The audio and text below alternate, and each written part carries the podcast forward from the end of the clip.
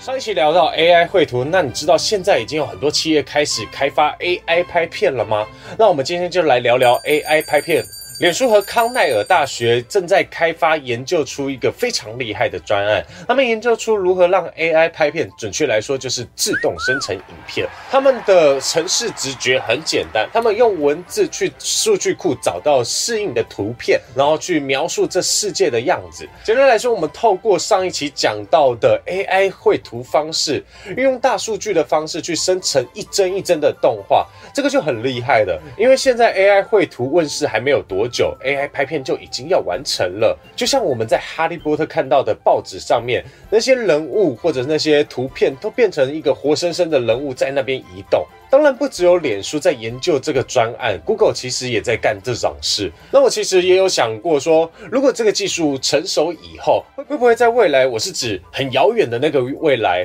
我们的电影、影片、影集、动画全部都是 AI 生成的，你只需要把。剧本导入到 AI 里面就可以了，让它的数据去匹配出整出戏的剧情，它要的场景或者是音乐节奏，甚至每一个镜头都只要几天之内就可以完成这个作品了。而如果剧本的数据库更大的话，以后搞不好连编剧都不需要了。虽然说这个阶段还很遥远，那不过 AI 生成短片那么成功，我们在网络上看到的那些鼻音啊，或者一些小短片，大家传讯息一些好笑的图片。像你看到这只狗在天上飞，或者是泰迪的自画像，还有这个比较厉害的暴风雨下的船，就根本是你在传讯息的当下之后，这些 GIF 档就直接跑出来了。我甚至怀疑这些图片是不是早就已经上传到脸书的后台里面。所以搞不好到未来，我们只要打一段话，发个消息，它就会出现生成出一个新的影片或者是图片来给大家去使用。我们现今还在使用，就是说可能别人自己制作的